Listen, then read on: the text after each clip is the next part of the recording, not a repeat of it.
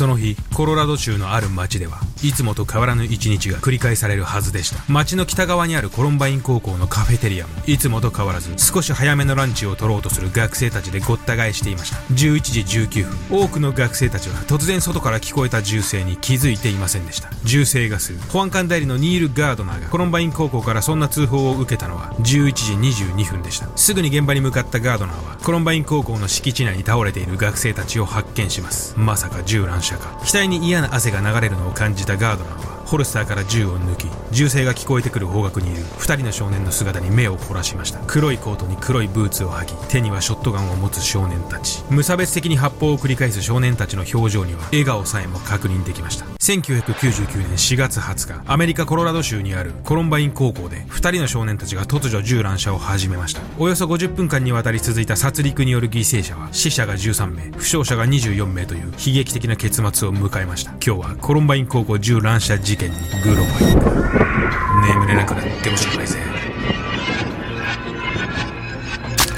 グロファイリングはご覧のグロファイラーのほか多くのグロファイラーたちによって支えられています。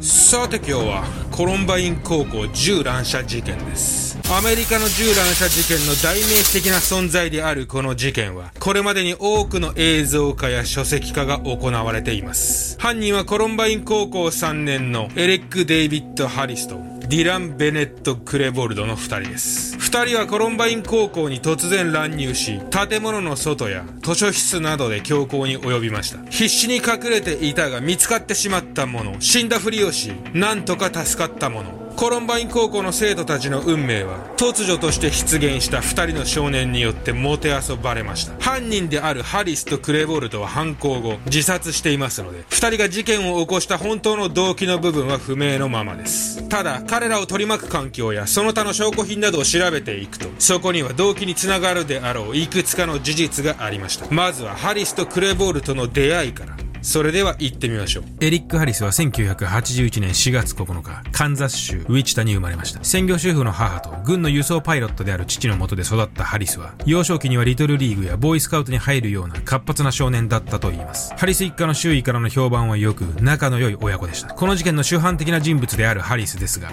幼少期には彼の中に何か異常性の種のようなものは確認できません。両親の不仲、虐待、ネグレクトなど、多くの凶悪犯に共通する幼少期の経験をハリスはしていませんでした。ただ、後の研究結果から、ハリスという人物の性質につき、一定の疑惑が出ていることも事実です。その点については後に触れることにします。1996年、ハリス15歳の時、父の退役とともにカンザス州からコロラド州に引っ越し、この地で共犯者であるクレボルドと出会います。ディラン・クレボルドもハリスと同じく家庭内に問題を抱えた少年ではありませんでした。両親には人一倍優しく、学業も優秀、リトルリーグではピッチャーを務めるほどでした。クレボルドの父のトムは、アル中でも無職でもなく、職に就いていましたし、母のスーも地域活動として障害のある子供たちのサポートをするなど、クレボルド家にも異常性の種は確認できません。クレボルドは96年に越してきたハリスとすぐに仲良くなり、それ以降二人はつるむようになります。しかし、いつからかハリスとクレボルドは、コロンバイン高校でいじめのターゲットにされることが多くなってきたと言います。この事件の動機について最も有力な見解は、いじめに対する復讐として、二人が銃乱射を行ったというものです。コロンバイン高校の生徒たちの証言では、彼らは日々陰湿ないじめを受けていたと言います。糞尿の入ったカップを投げつけられ、複数人で二人を取り囲み、ケチャップを投げつけられ、罵られ、笑い物にされる。特に高校内のカースト上位に属する集団からは日常的にロッカーに無理やり押し込まれたり、物を投げつけられたりと、ひどいいじめを受けていたということもあったと言います。もっともこのようないじめへの対抗策としてコロンバイン高校にはトレンチコートマフィアという自警団のような集団があったのも事実です。メンバーの制服のようにトレンチコートを着ていじめから自分たちを守る。そんな集団がトレンチコートマフィアでした。ハリスとクレボルドはこのトレンチコートマフィアに所属してはいませんでしたが彼らが銃乱射事件を起こした当日トレンチコートをまとっていたのはコロンバイン高校ではこのトレンチコートマフィアの存在こそがいじめへの抵抗勢力としての象徴だったからだと考えられます。日常的にいじめの対象となっていたハリスととクレーボルトは、日々虐げられる側としてその絆を深めていきました。日々のいじめから来るストレスと怒りは、この頃ハリスが書いていたブログからも確認できます。ハリスのブログは、初めはオンラインゲームに関する記事がほとんどでしたが、次第にその内容は自分をいじめていた生徒たちに対する生々しい復讐の描写や、コロンバイン高校自体に対する怒りを表現した記事が多くなり、最終的にその内容は、学校での銃乱射計画、爆発物の作り方や実験結果、死に関するものになっていきました。もっとも97年の時点ではハリスのブログへのアクセスはほとんどなく、彼のブログは誰からも注目されてはいませんでした。しかしある事件をきっかけとして、このハリスのブログは注目を浴びることになるのです。それは同級生であるブルックス・ブラウンの死を望む脅迫とも取れる記事が原因でした。あいつを殺してやりたい。この記事を見つけたブルックスの母は保安官事務所に相談し、当時の保安官はハリスのこのブログ記事を確認していますが、この時点で法的措置が取られることはありませんでした。もし仮にこの時点で何らかの措置が取られていたのなら、未来はまた違ったかもしれません。他方、クレボルドの母は息子がハリスとの出会いによって、だんだんと変わっていったことを後に話しています。それまでスポーツが好きだったクレボルド少年は、オンラインゲームにのめり込むようになり、次第にハリスと悪さをするようになっていきました。さらにハリスとクレボルドは、当時世界的にヒットしていた、ドゥームという FPS ゲームにもハマっていました。プレイヤーの一人称視点でそのほとんどが敵を撃ち殺すことに費やされるこのゲーム。ある見解はこのような強烈な追体験ができるゲームこそ、二人を強行に駆り立てた原因なのではないかと考えています。もっとも事件後、一部の遺族たちはゲーム会社に何度か法的責任を追及しようと考え、訴えを起こしていますが、それらは全て失敗に終わっています。1998年1月、ハリスとクレボルドは駐車場に止まっていた車から工具などを盗み、逮捕されます。裁判の結果二人には更生プログラムが実施され、その後保護観察処分となりましたが、この逮捕によってハリスとクレボルドには、あることが制限されるようになります。オンラインへのアクセスです。裁判所は保護観察処分の一環として、二人のコンピューターへのアクセスを制限したのです。そしてこの制限こそ、ハリスとクレボルドの怒り、不満、ストレスを予想以上に増幅し、それらのはけ口を現実世界に変えてしまった原因ではないかと考えられているのです。その証拠にハリスはこの頃からブログの代わりにオフラインで日記をつけ始めており、その日記の内容はより過激で、より具体体的なものになっていったといいます。一日のうちで最も混雑する時間帯に学校のカフェテリアを襲い、500人の生徒たちを射殺して、その後近隣住民たちを襲い、空港で飛行機をハイジャックし、メキシコへ脱出する。ニューヨークのビルへ飛行機を墜落させてもいい。ハリスの日記にはそんなことが延々と書かれていたのです。じゃあさ、うん、これ結局はいじめってことになるわけまあそうだねいじめが原因だね、まあ、基本的にはそれがメインだよねいじめがね、うん、なんかさ海外だとさ、よくあるけどさなんかスクールカーストがやばいんだそうそう。スクールカーストはね海外はすごいリアルというか細かく決まってるんだよ。ちょっとこれを見て今出てると思うんだけど、うんうん、まあそう今回の事件もねエリックとクレボルトは、まあ、カーストの上位の人間たちにいじめられてたみたいな、まあ、上位のやつらは手を下さないんだけど直接ね。でアメリカのスクールカーストの最上位に来るのはこのジョックっていうやつらとクイーンビー。男性の場合はジョック女性の場合はクイーンビー、うん、まあ、クイーンビーだから女王蜂だよね、うんうん、それはあれでしょ？アメフト部とかそうそうそうその通りその通り。ね女性はチアだ、うん、もうまさにその通り、うん。まあ、基本的に背が高くて、まあ、ルックスも良くてがたいも良くてでスポーツもできて、まあ、アメフト部の、まあ、クォーターバックとかもまさにそうだ、キャプテンとかがこのジョックに入るわけだ、うん、で女子だともう本当に今ニッキーが言ったような、まあ、チアリーダーチアだよね。まあ、ルックスも良くて運動神経もいい。でここは最上位ねでその下に、まあ、取り巻きだよね。サイドキックスプリーザーって言われる。取り巻き集団。ジョックになりたいんだけどちょっとなれない、まあ、ルックスな面だったり、まあ、あのスポーツの運動能力の場面だったりそういったところからちょっとジョックには入れないけどその取り巻きになったりすると。で大体いじめるのがはこいつらなわけだよね。実行犯というかあの手を下すのはね、うん、そうなんだで、エリックとこのクレボルドも、まあ、こら辺のサイドキックスたちが中心になって、まあ、いじめてたと。うん、そうらしいね。で、まあ、その下に行くと、このメッセンジャー。まあ、日本で言うとパシリみたいな感じだよね。うん。ちょっとなんか、ジョックと、えっ、ー、と、サイドキックスたちとは、またちょっと一緒に行動できないけど、うん、まあ、パシリとしてやってるみたいな感じだよね。で、この下に、ナードって言われる、要するにガリ弁とか、まあ、オタク、オタクっぽい属性の人たちが入ると。で、アジア人なんかはここに入ってくるんだって、基本的には。えー、そうなんだ。うんそうただこのナードが結構要注意で、うん、まあギークって呼ばれるコンピューターなんかに詳しい奴らはギークとかって言われるんだけど、うん、まあそういう奴らはさあの、社会に出た後、大成功する可能性があるよね。あの、ザッカーバーグとかさ、フェイスブックの。まあ今フェイスブックじゃないけど、うん。まあそこら辺が大逆転して、あの、ジョックたちを、あの、使うっていう構図も実際あるみたいなんだよな、最近な。へ自分のところの従業員として。ーそうなんだ、それだったら面白いねまあそうだね。っていう感じ。うんで、その下がもう最下層で、まあターゲットと呼ばれる、いじめを受けている層だよね。まあエリックとクレイボルトはここだったんじゃないかっていうかね、この層に属してたんじゃないかっていうことだよね。えあとささっき言ってたさ、んハリスの特性っていうのはああ、それはあったね。うん。それで、それはね、事件後に言われるようになった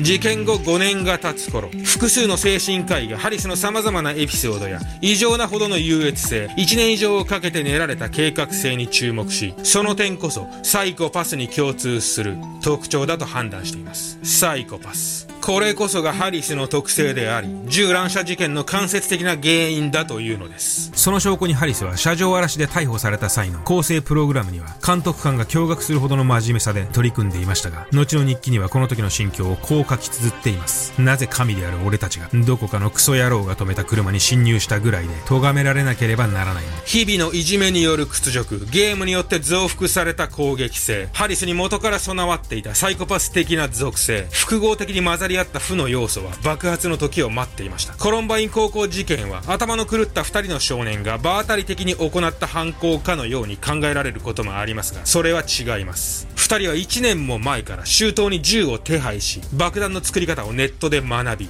実験し、研究し、準備していたのです。そして1999年4月20日、殺戮が始まりました。4月20日、ハリスとクレボルドが結婚日に選んだこの日付、実はある悪魔的な独裁者が生まれた日でもあるのです。アドルフ・ヒトラー。ハリスは以前からナチスに憧れ、称賛し、しばしば敬礼やヒトラーの言葉などを引用し、話すことがあったと言います。弱者の死を望み、ナチズムへの強い憧れを抱いていたハリス。抑えきれない彼の狂気は、この日とうとう暴走してしまったのです。4月20日午前11時10分、それぞれの車でコロンバイン高校に到着したハリスとクレボルドは、別々の駐車場に車を止め、まずはカフェテリアに向かいます。この時点で彼らはコロンバイン高校からおよそ4.8キロ離れた道端に爆弾を仕掛けていました。高校で殺戮が行われている間、次元式のその爆弾が爆発することによって、警察の注意を引こうと考えたのです。もっともこの爆弾はうまく爆発せず、小さな火災が発生したのみで、その日は消防隊によってすぐに消し止められています。彼らの計画はこうでした。まずはこの時間、生徒たちでごった返すカフェテリアで爆発を起こす。これによってパニックを誘発し、カフェテリアから出てきた生徒たちを外に止めた車から狙い撃ちする。二人は11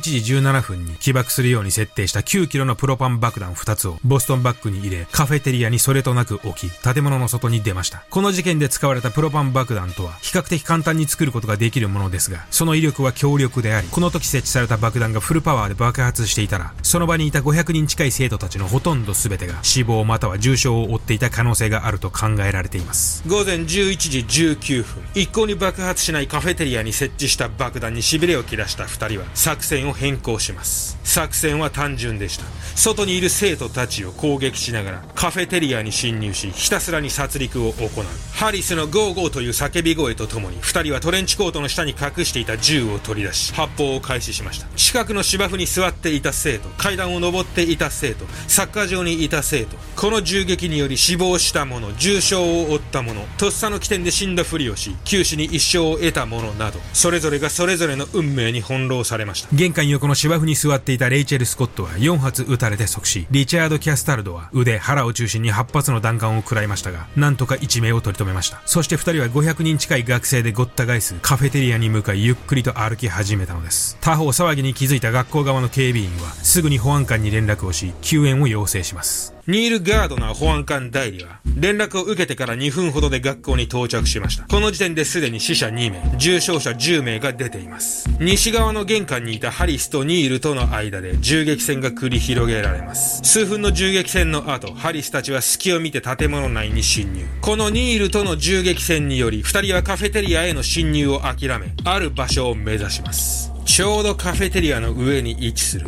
図書室です。この頃図書室には52人の生徒と2人の教師、2人の師匠がおり、そのほとんどが机か物陰に隠れ、身を潜め、祈っていました。教師のパティ・ニールソンは、外から図書室に逃げ込み、その場にいた生徒たちに机の下に隠れるように指示し、自分は911に連絡します。パティが図書室に入ってきてからおよそ4分後、2人がやってきました。ハリスとクレボルドは、この図書室での大虐殺で10名の死者を出しています。立て、みんな立ち上がるんだ。この4年間俺たちに与えた償いをしてもらう。ハリスの大声が静まり返った図書室に響き渡ります。しかし誰も出てこない。いいだろう。とにかく撃ちまくるぞ。それが合図でした。ハリスは目の前に向かってショットガンを2発撃ち、そのまま図書室をゆっくりと歩き、一つ、また一つと、机の下を覗き込み、生徒たちを見つけ出していきました。至近距離から発砲されたもの、意を決して逃げる途中、不運にも彼らに見つかってしまったもの、テーブルの下に隠れていた17歳のキャシーは、覗き込んできたハリスに見つかり、頭を撃たれました。見つけた。まるでかくれんぼでもしているかのように、ハリスは怯えているキャシーにそう声をかけ、楽しみながら発砲していたと言います。クレボルドもテーブルの下を覗き込み、次々と生徒たちを発見していきました。運動部で人気のあった黒人のショールズを発見したクレボルドは、ハリスを呼び、ショールズの人種を軽蔑するような発言を繰り返し、その後彼を殺害しました。何もできない。ひたすらに隠れるしかない。無抵抗のまま殺害されていく生徒たち。しかしそんな中、幸運にもこの地獄から何とか生還した生徒たちがいたのも事実です。神を信じるか、18歳のシェナーに近づき、ハリスはそう尋ねました。イエスと彼女が答えると、ハリスはその理由を尋ね、シェナーの家族が信じているからとの答えを聞くと、その場から立ち去ったと言います。また、銃に弾丸を装填している最中の二人に発見されたジョンは、自分も殺されるのか、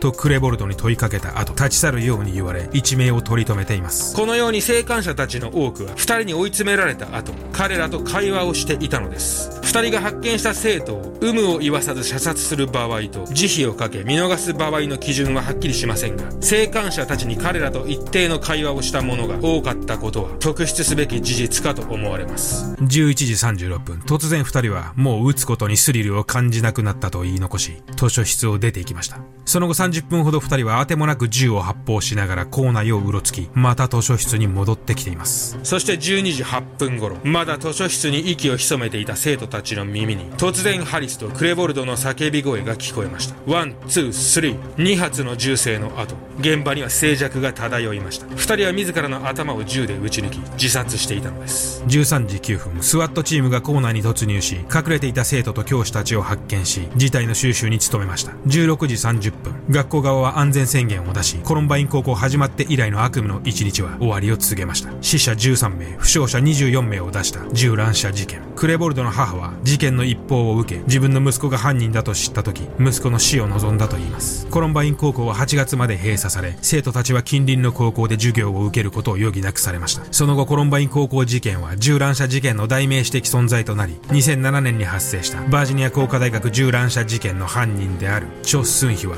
ビデオの中でハリスとクレボルドについて触れ、二人は殉職者だったと話しています。いかがだったでしょうかコロンバイン事件。ちょっと今日はね、久しぶりに話そうかなと思います。うん。でね、先日の動画で、えっと、登録者の方が6000人行きました。はい。本当にありがとうございます。皆さんのおかげです。うん、長いね。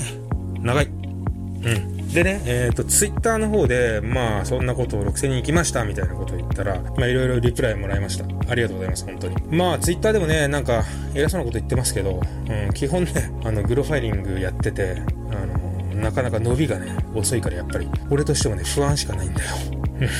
それで、去年のちょうど今頃、あの、グロファイリング、うん全然ダメなんじゃないかってことで、まあ、グロファイリングゼロを始めたんだけど、知ってる人は知ってると思う。今もう更新が止まっちゃってるけど。で、また年明けになって、グロファイリングやり始めて、まあ今になるんだけど。まあ基本的にね、あの、グロファイリングは、あのー俺もね、モチベーションがなかなかね、まあ YouTube ってそうでしょ？全体的にさ、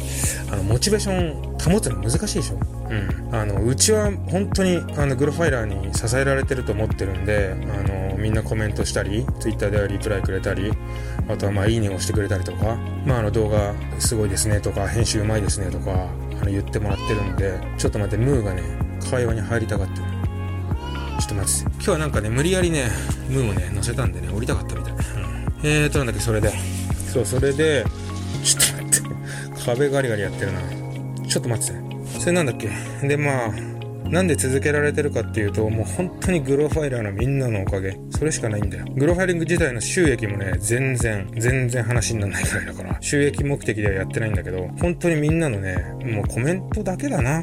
うん、モチベーションは。そこと、まあ、徐々に登録者がしっかり、まあ、ペースは遅いけど確実に増えていってるっていうことぐらいかな。それでコメントさ、俺基本的に Twitter でも、あの、YouTube でもさ、まあ、塩対応なんだけど、見てる人わかると思うんだけど、あの、全部読んでるし、結構一喜一憂してるんで、あの、こんなこと言ってくれて嬉しいなとか、ああ、そうかそうかって思いながら見てるんで、ただ返さないってだけで、まあそこはちょっとちゃんと見てますよって感じ。最初にね、動画いつも出して、1時間ぐらい以内にくれた人には返そうとしてるんだけど、寝ちゃうんだよ、俺。うん。いつもさ、プレミアが10時22分でしょ ?22 分で、だいたい見てさ、11時ぐらいで、11時半ぐらいでもう眠いんだよね、その時間。だから寝ちゃって、で、次の日になって見ると、まあ、コメント来てるなって感じなんだけど、なんか、うん、なんか返せないっていうかあれなんだよな。うん。で、その日にくれた人には、基本的に返すようにしてるんだけどさ。ただまあ、それだけでは本当に嬉しいのは、うん、グロファイラーが一生懸命支えてくれてるまあ支えてるくれてるって言ったらなんかおこがましいけどさグロファイラーがいて、まあ、盛り上げてくれてるっていうか。まああとねメンバーシップではこんなことをぐだぐだ話してるんでまあ実写じゃないけどねメンバーシップはあのラジオ形式でほとんど最近話してるからさ実写じゃないんだよ。うん。結構さ俺ハロウィンじゃないのいつも仮装してるでしょ。だからあの撮るのも大変なんだよ。だから音声だけでラジオ風にメンバー式でやってるんで、まあよかったら見てみてください。うん、という感じで、今日久しぶりに喋ったね。なんかね、コメントでも前にあったあの喋りやってくださいみたいなのちらほらあったんで、ちょっとやってみました。うん。まあ次回またやんないかもしれないし、やるかもしれない。ちょっとわかんないですね。はい。そんな感じです。じゃあ今日はこの辺で。